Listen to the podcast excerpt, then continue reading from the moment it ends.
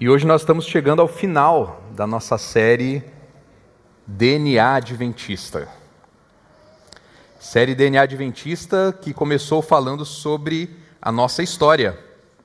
A história do movimento adventista que estava retratada ali, talvez com a sua certidão de nascimento, em Apocalipse no capítulo 10.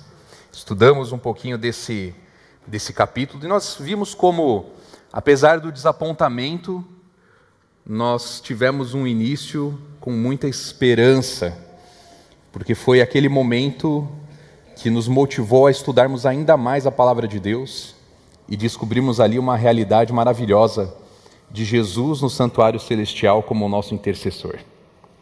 Depois nós falamos um pouquinho sobre a nossa missão e aí falamos de Apocalipse 14. Apocalipse 14 apresenta a pregação de uma mensagem no contexto do tempo do fim, conhecida como a tríplice mensagem angélica, as três mensagens angélicas, que apresentam o evangelho eterno, que precisa ser levado a todo o mundo. Sábado passado, o pastor Jean falou sobre a nossa organização, porque apesar de começar como um movimento e não ter intenção inicial de se tornar uma instituição, uma denominação, o movimento adventista sentiu necessidade de se organizar para poder cumprir a missão. Já que a missão é a pregação do evangelho a todo mundo, nós precisávamos ter uma estrutura, um sistema. Né? E vocês viram hoje aqui, no momento que nós tivemos aqui do ofertório, falando um pouquinho, o nosso sistema de dízimos e ofertas faz parte desse planejamento de alcançarmos o mundo com a nossa missão levarmos o Evangelho a todo mundo.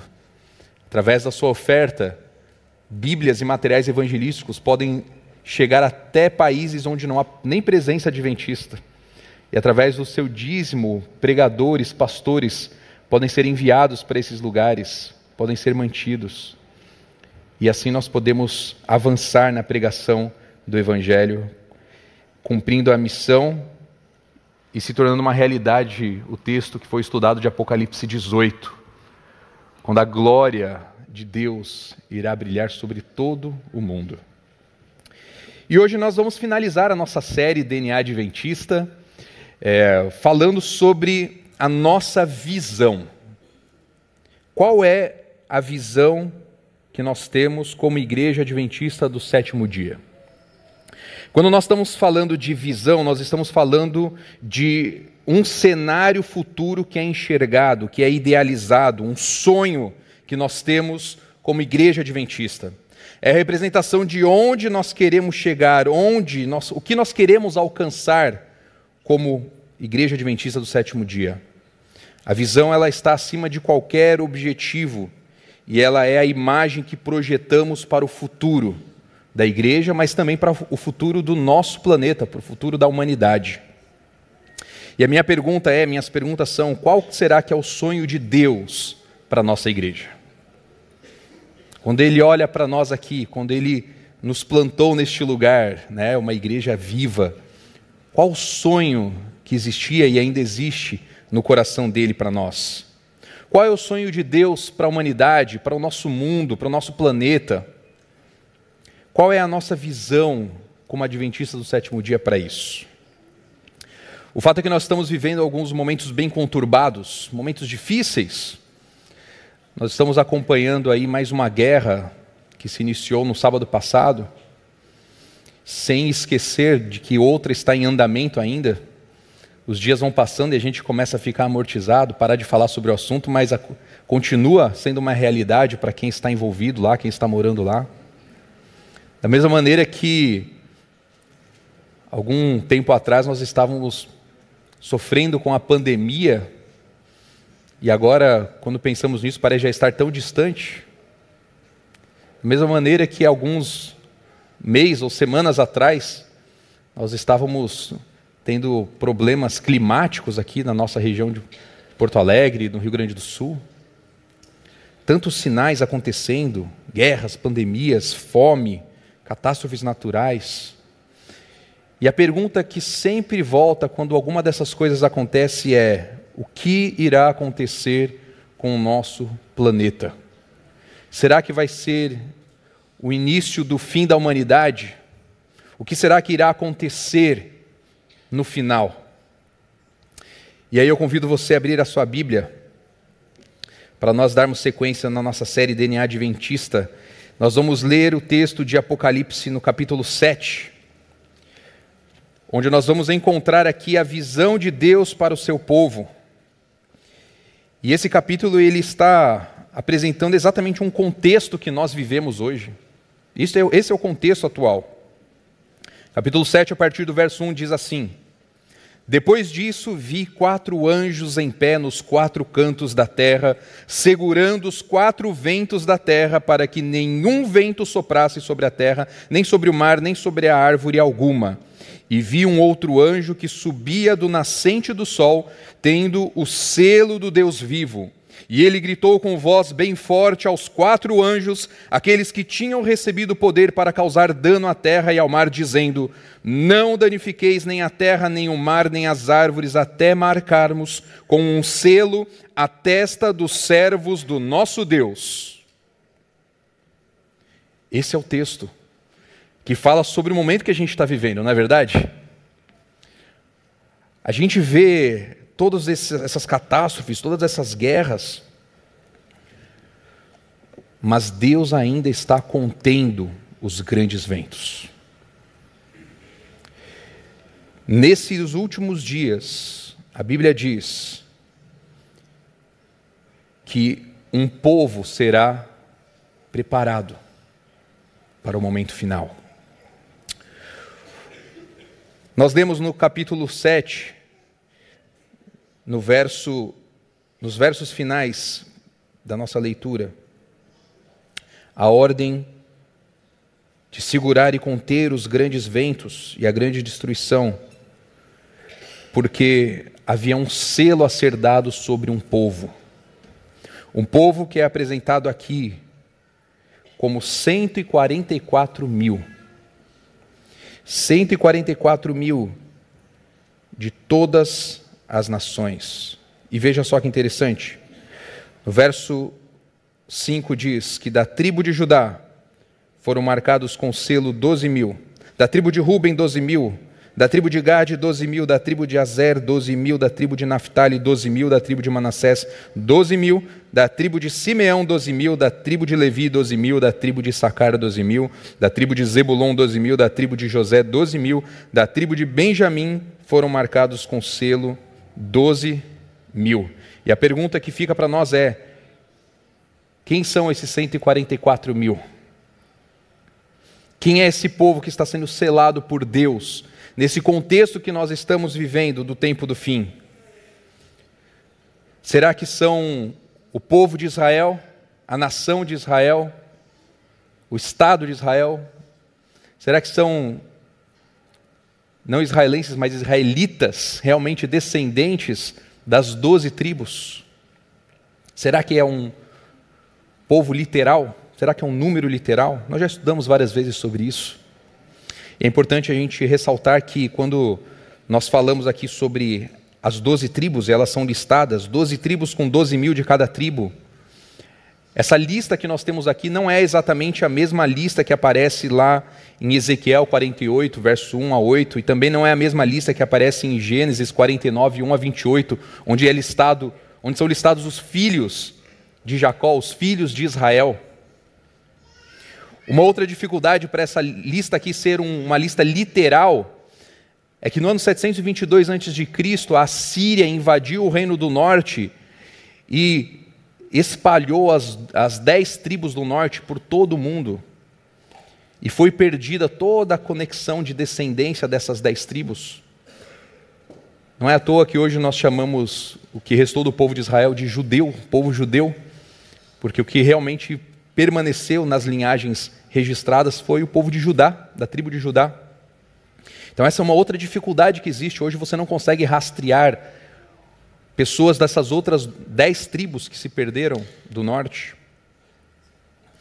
E quando nós vemos o que o Novo Testamento fala sobre a igreja, sobre o povo de Deus, no contexto da nova aliança, nós vemos que Deus não faz distinção mais de tribo, distinção de etnia.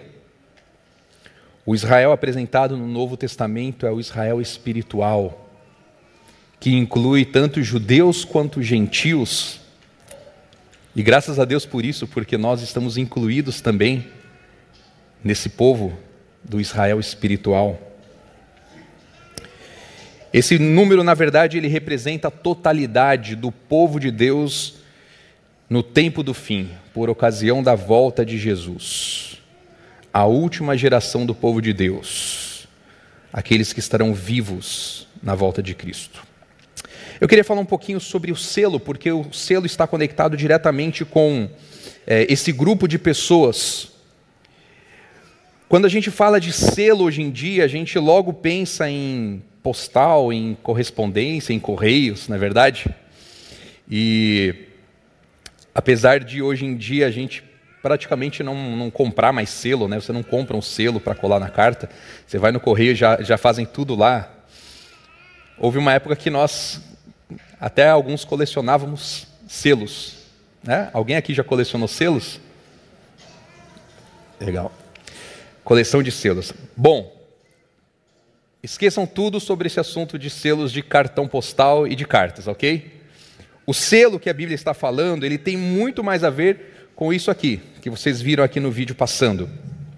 Nós estamos falando de selos é, de cera, de argila, de outros materiais que eram marcados com um sinete.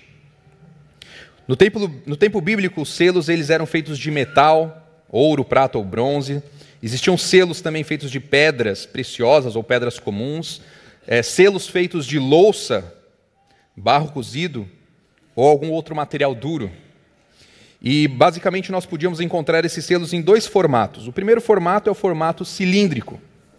O formato cilíndrico, como está na tela para vocês, um cilindro ou um carretel que, ao ser rolado sobre uma superfície mole, como argila ou argamassa, ele formava um desenho contínuo, como vocês podem ver aí na imagem.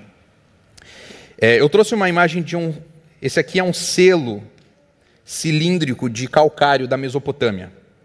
E ali do lado tem a, a impressão representando ali a adoração do deus Sol Shamash. Esse aqui é um selo em formato cilíndrico. Mas existiam também os selos em formato de anel, o anel com o sinete. Esse anel ele continha um desenho ou uma inscrição em relevo, e quando pressionado contra algo, ele deixava ali a sua marca. O selo ele possuía então um desenho ou uma marca que era distintivo do seu proprietário. Então aqui nós temos um anel, um sinete egípcio, né, com um hieróglifo ali, um sinal do deus Ptah. Mas eu trouxe um outro que eu achei bem interessante e, e pesquisando sobre os sinetes né, em formato de anel encontrados na arqueologia, é incrível como tem muitos que foram encontrados na região ali da Palestina. Esse aqui, por exemplo, é o selo do rei Arras. Ele contém uma antiga inscrição hebraica mencionando ali o nome de Arras, de Judá, bem como o nome de seu pai, Yehotam, e ali identifica claramente que ele era rei de Judá do ano 720 antes de Cristo. Veja que interessante isso aqui. E vários outros selos são encontrados, e essa aqui é uma característica dos selos encontrados naquela região. Eles eram geralmente redondos ou ovais e com uma superfície dividida é, com uma escrita dupla. Em cima, o nome do proprietário e embaixo, o nome do seu pai. É, nós sabemos que na região ali do Oriente Médio, região da Palestina, os nomes na época de Jesus e no Antigo Testamento é, não tinham sobrenome. Você falava assim, é o Alejandro, filho do Teodoro. É, é o meu caso, Alejandro, filho do Teodoro. Então, a apresentação e a identificação de quem era aquela pessoa era utilizando o nome da pessoa e o nome do pai. Mas para que, que servia um selo naquele período? O selo tinha três funções principais: autoridade, propriedade e proteção. Sendo usados desde o quarto milênio antes de Cristo, ele poderia indicar um proprietário, autenticar documentos, uma espécie de uma marca registrada, proteger um documento. Quando a gente fala de autoridade, ele era um, algo que dava autenticidade àquele documento. Então, quando continha o selo de alguém, podia dizer: esse aqui é um documento autêntico, um documento válido. Né? Ele validava, era o mesmo que a assinatura que nós usamos hoje nos documentos. Quando e quando você entregava o selo a uma outra pessoa, o seu sinete a uma outra pessoa, quer dizer que você estava dando autoridade àquela pessoa a agir em teu nome. Autenticar documentos ou validar né, o que ela fosse fazer no seu nome. Como, por exemplo, no caso de José. Quando José é colocado como governador do Egito, ele recebe o que do, do faraó? O seu anel, que é o seu sinete. Então ele tinha autoridade para agir em nome do faraó. Como propriedade, é, os selos eles tinham a característica de marcar algo como sendo de alguém. Então, por exemplo, se você encomendasse um jogo de taças para o seu palácio real, naquelas taças viria marcado o seu sinete, o seu selo.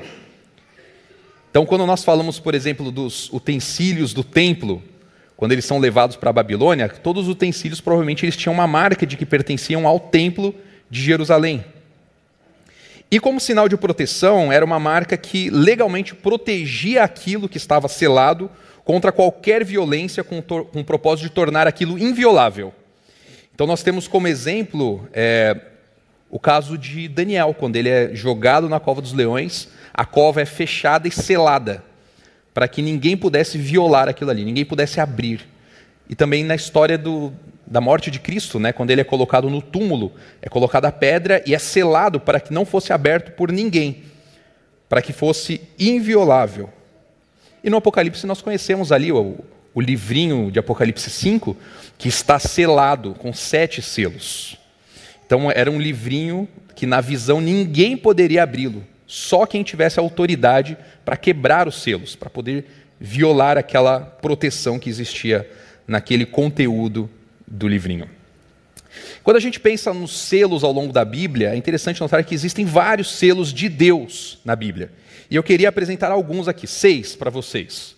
Seis selos de Deus que são apresentados na Bíblia. O primeiro deles é quando é dada para Abraão a ordem da circuncisão. A circuncisão era um sinal, era um selo de Deus de que aquele povo pertencia a ele era um sinal de que aquele povo era obediente às suas ordens. Nós temos também ali no livro de Êxodo, no capítulo 12, verso 12, quando o povo de Israel está saindo do Egito, e ali, antes de cair a décima praga, Deus dá a ordem para o povo de Israel de matar um cordeirinho e passar o sangue nos umbrais da porta, selando aquela casa, aquele lugar, como sendo um local onde estavam pessoas que pertenciam a Deus. E o sangue do cordeiro também o símbolo da justificação. Aquelas pessoas estariam sendo seriam salvas pelo cordeiro que havia morrido no lugar de quem deveria morrer ali dentro daquela casa. Quando o povo sai do Egito, agora chega no Sinai, Deus ali dá as suas leis, Deus organiza o povo e entre as leis, no final do livro de Êxodo, no capítulo 31, nós encontramos que o sábado ele é apresentado como sendo um sinal do povo de Deus. Lá em Ezequiel 20, 20, isso é repetido. Deus fala claramente: os, os meus sábados, guardareis os meus sábados como um sinal entre mim e vós. O sinal de Deus com o seu povo, o selo de Deus, o descanso na salvação, o descanso na providência de Deus.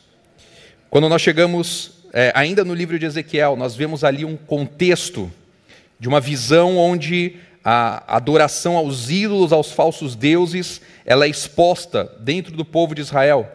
E não apenas é, o povo estava adorando ídolos, mas até mesmo ali é apresentado que sacerdotes, líderes religiosos do povo também haviam se curvado contra os falsos os falsos deuses, perante os falsos deuses. E ali é dada uma ordem de que fosse colocado uma marca, um sinal na testa de todos aqueles que não compactuavam com a adoração aos ídolos. Todos eles deveriam ser marcados, porque saindo do templo aconteceria o juízo e todos que não tivessem aquela marca seriam mortos. Essa foi a visão que Ezequiel teve. Os verdadeiros adoradores receberiam a marca, o, o sinal na testa, o selo, e eles seriam protegidos na hora da execução do juízo de Deus contra aquele povo. Quando vamos ao Novo Testamento, nós encontramos o selo de Deus como o Espírito Santo. E quando nós vamos a Apocalipse, nesse capítulo que nós lemos agora, capítulo 7, e também no capítulo 14, nós encontramos o selo de Deus que é colocado sobre esse grupo dos 144 mil. Os 144 mil que estão selados. Eu quero convidar você para ir comigo novamente à, Bíblia, agora não no capítulo 7, mas no capítulo 14. E repare que quando nós falamos sobre, sobre a nossa história, nós falamos do capítulo 10 de Apocalipse. Capítulo 10 e o início do capítulo 11. Quando nós falamos sobre a nossa missão, nós falamos sobre o capítulo 14 de Apocalipse. Quando nós falamos sobre a nossa é, organização, falamos sobre o capítulo 18 e sobre o capítulo 14 também. E agora nós vamos continuar nesse miolo, o miolo do Apocalipse, o meio do Apocalipse. E aqui nós encontramos mais uma vez o grupo dos 144 mil. E leia comigo, a partir do verso 1 até o verso 5.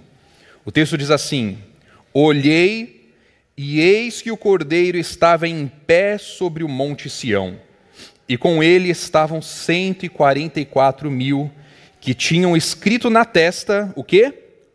O nome do cordeiro e o nome de quem? De seu pai. Preste atenção. Ouvi uma voz do céu como o som de muitas águas, como o som de um forte trovão a voz que ouvi era como de arpistas quando tocam as suas harpas. Entoavam um cântico novo diante do trono, diante dos quatro seres viventes e dos anciãos. E ninguém podia aprender o cântico senão os 144 mil que foram comprados da terra.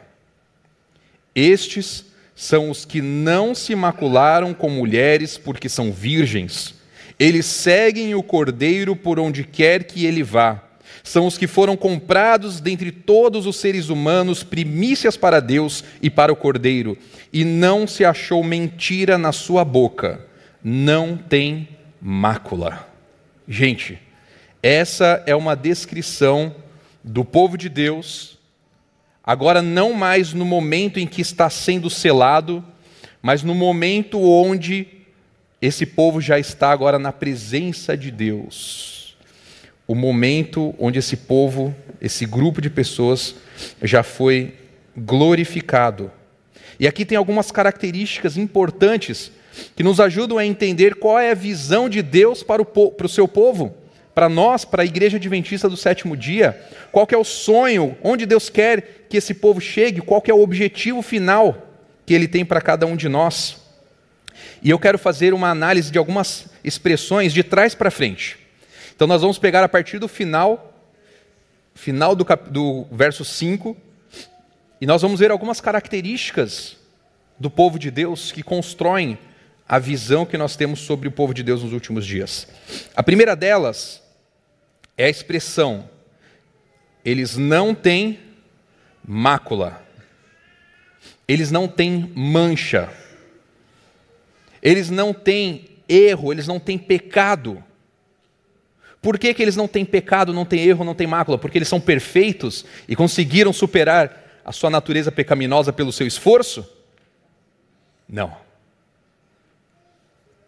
Capítulo 7, quando apresenta esse grupo pela primeira vez, deixa claro: eles estão limpos, sem mácula, porque eles lavaram as suas vestes. Onde? No sangue do Cordeiro. Esse é um povo que foi justificado pela fé. É um povo que foi purificado pelo sangue de Jesus Cristo. É um povo que foi considerado como sendo puro e limpo, porque o seu intercessor, no juízo que aconteceu no céu, apresentou os seus méritos. Os méritos de Cristo foram apresentados. Gente, isso daqui é a descrição do resultado final do juízo investigativo que acontece no céu. Ao final desse período de juízo, o povo de Deus será considerado sem mácula, sem mancha, sem pecado, porque foi perdoado pelo sangue do Cordeiro. Esse povo também é apresentado como um povo que não se acha mentira na sua boca. Esse não é o povo da mentira, do engano, da distorção, esse é o povo da verdade. É o povo que prega a verdade, que vive a verdade. Esse texto aqui ele está conectado com uma profecia de Sofonias. Sofonias, lá no capítulo 3, verso 13, fala sobre o remanescente de Israel. Ele diz assim: Ele não cometerá injustiça, eles não proferirão mentira, e da sua boca não sairão palavras enganosas, porque serão apacentados, se deitarão, e não haverá quem os atemorize. Não proferirão mentira, e da sua boca não sairão palavras enganosas o povo da verdade, que não usa nem a mentira nem mesmo para tentar atrair para a salvação, a verdade. O texto continua dizendo que continua não, nós estamos voltando, né? Verso 4 diz que estes são os que foram comprados dentre todos os seres humanos o sangue de Jesus não apenas nos limpa do pecado, mas ele nos compra. E veja que interessante essa expressão de ser comprado, de ser redimido, de ser pago o preço da sua libertação tem a ver com senhorio. Jesus Cristo nos libertou da escravidão do pecado e agora, pagando o nosso preço, nós somos livres para nos submetermos ao senhorio de Jesus. Jesus ele é o Senhor desse povo. Eles pertencem a Cristo e eles vivem uma relação com Cristo de obediência. Obediência por amor, não por escravidão.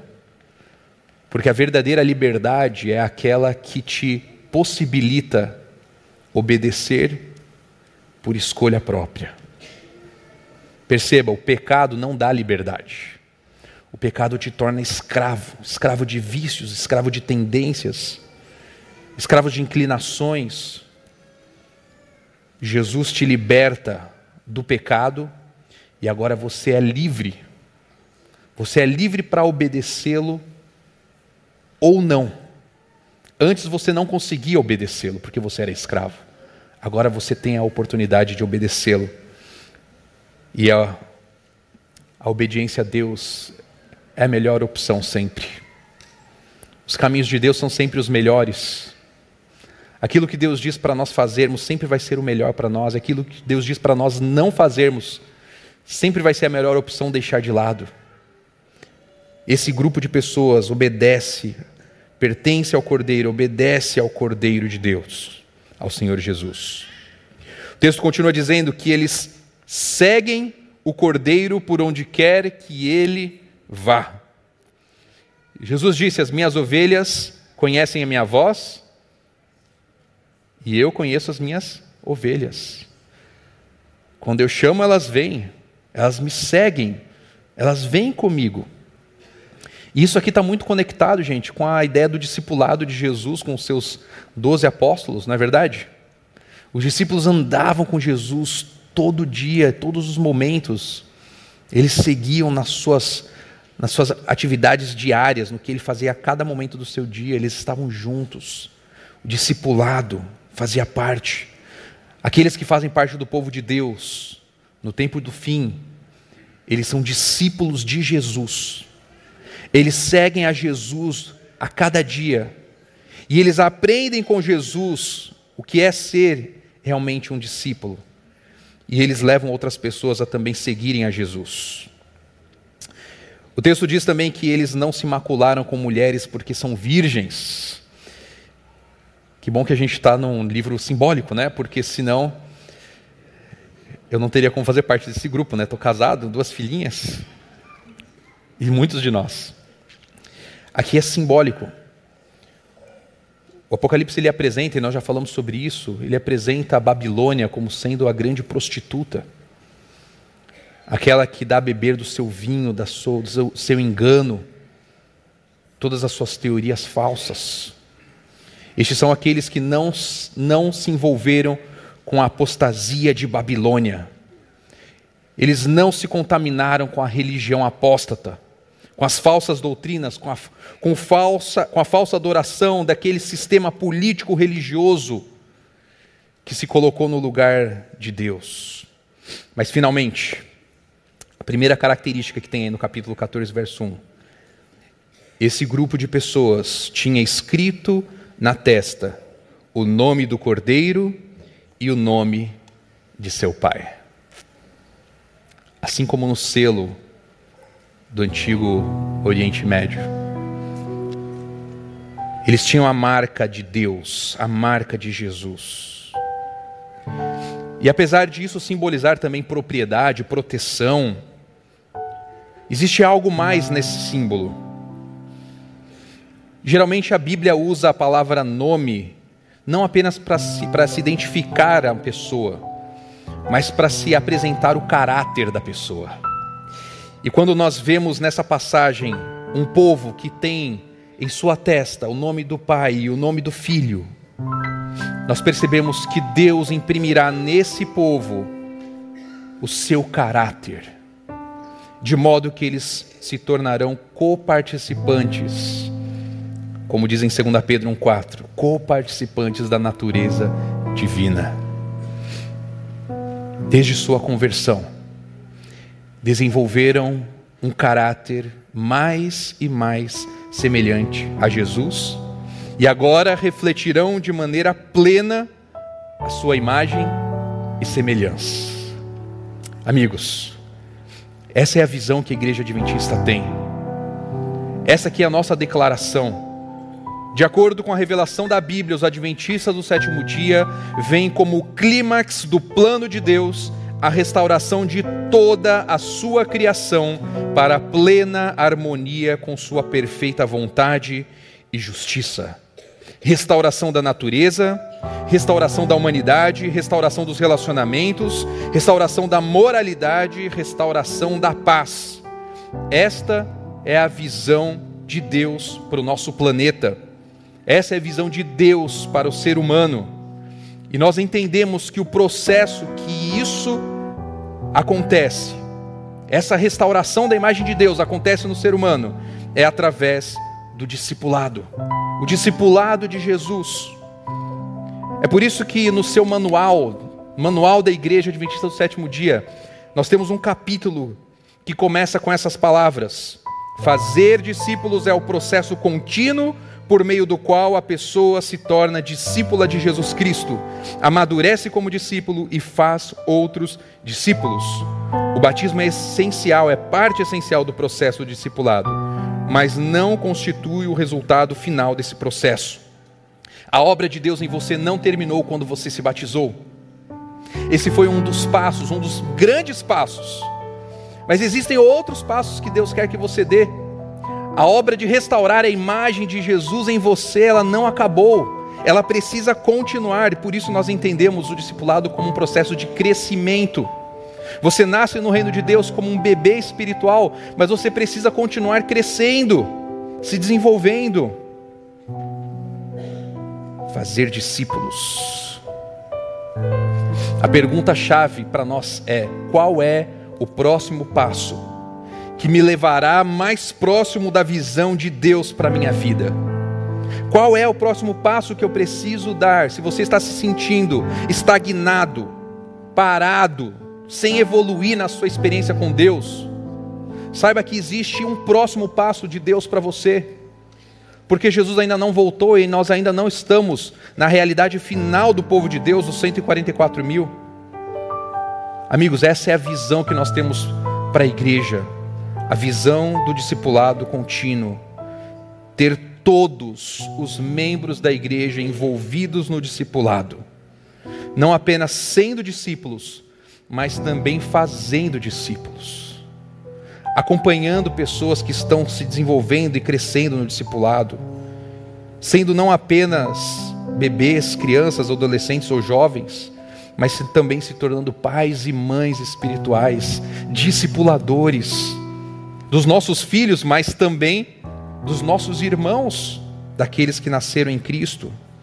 E assim nós vamos continuar avançando no discipulado, avançando na missão de pregar ativamente o Evangelho eterno no contexto das três mensagens angélicas, até o glorioso momento do retorno de Jesus.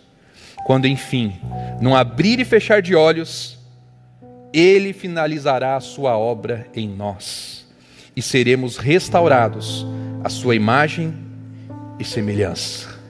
Apocalipse 7, ele continua, porque diz que depois que João ouviu o, cento, o número dos 144 mil, ele vê, e agora ele vê uma grande multidão que ninguém podia contar, de todas as nações, tribos, povos, línguas, em pé diante do trono e diante do cordeiro, vestidos de vestes brancas, com ramos de palmeiras nas mãos.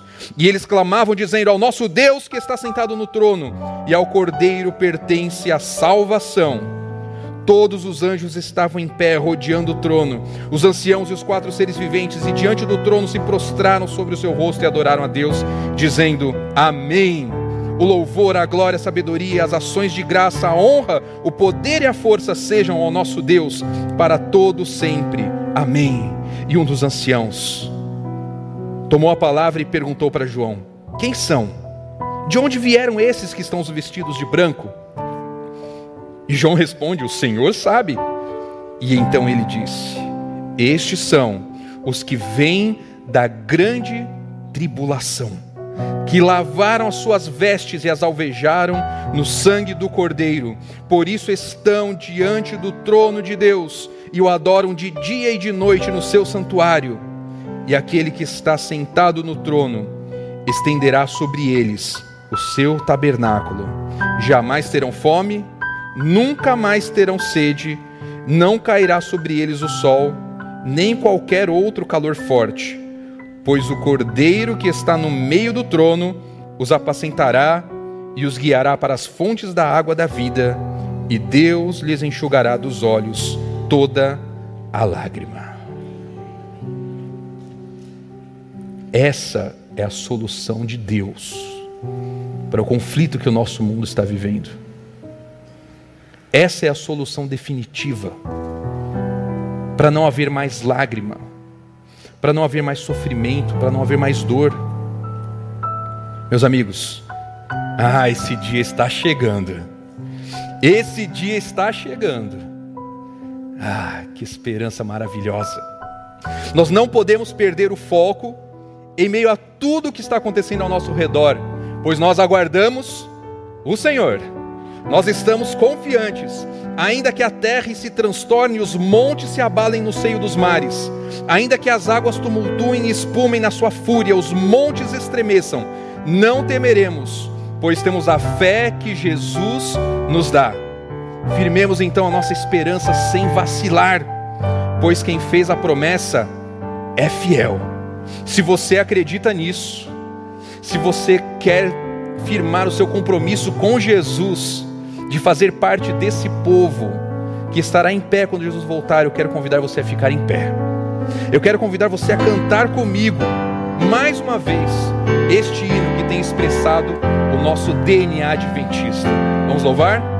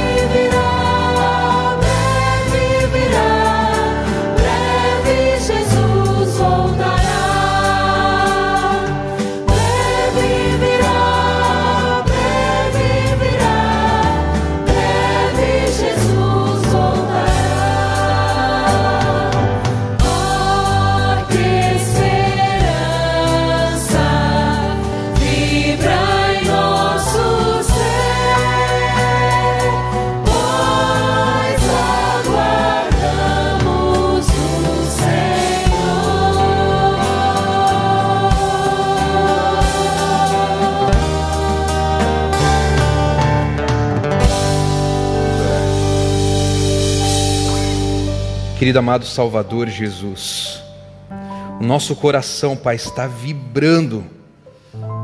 Nós estamos vibrando, Pai, com a esperança de podermos encontrar o Senhor Jesus.